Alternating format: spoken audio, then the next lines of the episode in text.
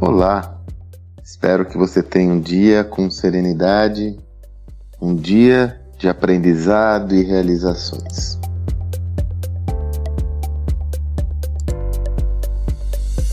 Gravo esse áudio numa segunda-feira e, como quem já me acompanha sabe, segunda-feira é o dia da minha newsletter semanal.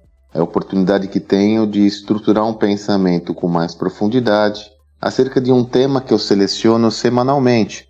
Eu elaboro um texto com esta pensata. Quem desejar ter acesso ao texto pode ter acesso aqui na descrição do áudio ou então, se preferir receber em sua caixa postal, é só ir no sandromagaldi.com.br barra assinar e você vai receber esse material toda segunda pela manhã em sua caixa postal. A inspiração para a newsletter de, dessa semana veio de um encontro absolutamente rico, é, inquiet, que gerou muita inquietude, é, muito conteúdo relevante que nós tivemos com o Walter Longo. Eu promovo frequentemente, pelo menos uma vez por mês, eu tenho um compromisso de promover um encontro de conteúdo com todos os participantes de todas as nossas imersões. Hoje já são mais de 150 pessoas que participaram de alguma imersão minha e do Salibão, e aí eu tenho um compromisso de produzir um conteúdo mensal, no mínimo mensal, tem sido quinzenal. Mas no mínimo mensal com essa turma, o, o, dessa quinzena foi com o Walter. Eu já recomendo você que siga o Walter Longo se você não o conhece. Ele é incrível, é um pensador muito instigante um dos mais originais do Brasil. Você vai ver que ao longo do, de alguns áudios aqui eu trarei mais insights que eu tive dessa conversa. Eu separei para hoje um conceito que o Walter traz que tem correlação direta com a newsletter da semana passada, onde eu comentava do principal risco da liderança eficaz. Se recorda? É uma base, é um conhecimento, um insight gerado de um talk show que o Salib fez com o John Davis, que comentava que o principal desafio da liderança eficaz é a distração e o esgotamento. Muito proveniente esses dois vetores do excesso de informações e estímulos que todos nós somos instados diariamente nessa economia da informação.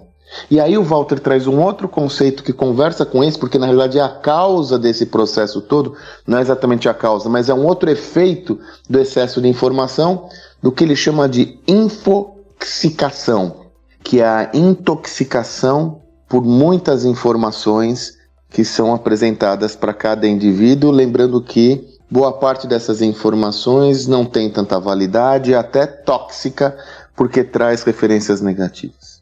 Refletindo sobre esse tema, que está claro que faz todo o sentido do mundo nessa nova era, eu me recordei de outro conceito trazido pelo grande amigo Paulo Campos, participante de uma das nossas mentorias, onde ele traz uma tese, um método de outra pessoa que eu admiro muito, tive uma história legal com ele. Foi o primeiro cara a me dar um espaço para eu dar uma aula, quando ele ainda era sócio do SSJ, que é o Conrado. O Conrado Schillohauer, que junto com Alex Bretax construiu um conceito para curadoria. Como você realizar uma curadoria que te permita priorizar, selecionar, triar tudo aquilo que você deve aprender. Porque se de um lado eu tenho excesso de informações, do outro eu tenho a necessidade de me informar. Como eu fecho essa conta? Fazendo uma boa curadoria dos temas que eu quero estudar e desenvolvendo a partir daí um plano de estudos individual. Eles criaram um método que eu coloco na minha newsletter que é o CEP mais R, que é o seguinte: escolha quatro fontes de aprendizado de acordo com o tema que você deseja aprender.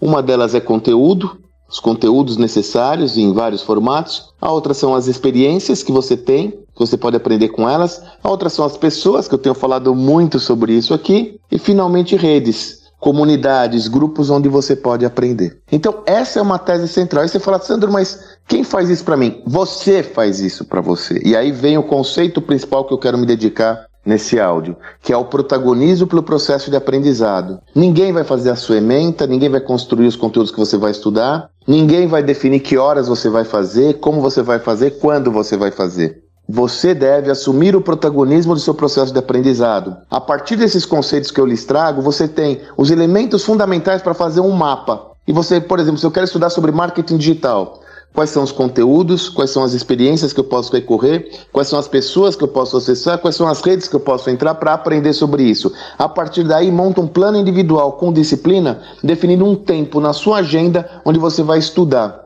com frequência e constante. E mais, sugiro que você defina quais são os indicadores de desempenho que você vai ter para aferir, aferir se realmente você está atingindo os objetivos projetados. Então, por exemplo, depois de uma semana eu tenho que ser capaz de fazer uma campanha é, online. Depois de duas semanas eu vou montar o meu link, meu, meu, meu perfil no Instagram, ativar essa campanha e ver, sabe? Crie alguns goals, algumas metas para que você possa também exercitar essa visão de entrega de resultado monitorada com uma visão propositiva. Assim você vai conseguir ter uma perspectiva mais concreta de tudo o que você está aprendendo em relação aos resultados que você pode conquistar. Não é nada fácil, porque nós não estamos acostumados com isso. Todo o sistema educacional sempre foi padronizado e nós nos adaptamos a ele. A proposta agora é que você construa o seu próprio plano. Por isso que a palavra-chave aqui é autonomia, a palavra-chave aqui é protagonismo, a palavra-chave aqui é você assumir as rédeas pelo seu desenvolvimento pessoal.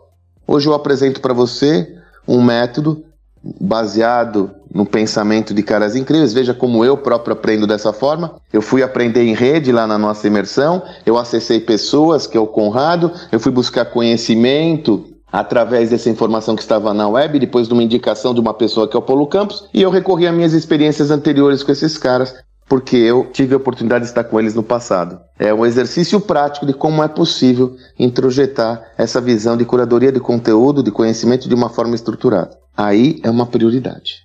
Aí você tem uma prioridade. Você não pode delegar e nem demorar para evoluir nesse pensamento e você veja como são relevantes as nossas imersões, né? Se você desejar, a gente está começando uma de liderança agora, é só ir na minha bio no Instagram, tem as informações. E também no mês que vem a gente começa a sexta turma do Gestão do Amanhã. Também você, se desejar informação, é só mandar mensagem aí que a turma entra em contato. Mas não é sobre isso, papo. A curadoria. Fique atento e faça a sua própria curadoria. Que você tenha um excelente dia e até amanhã.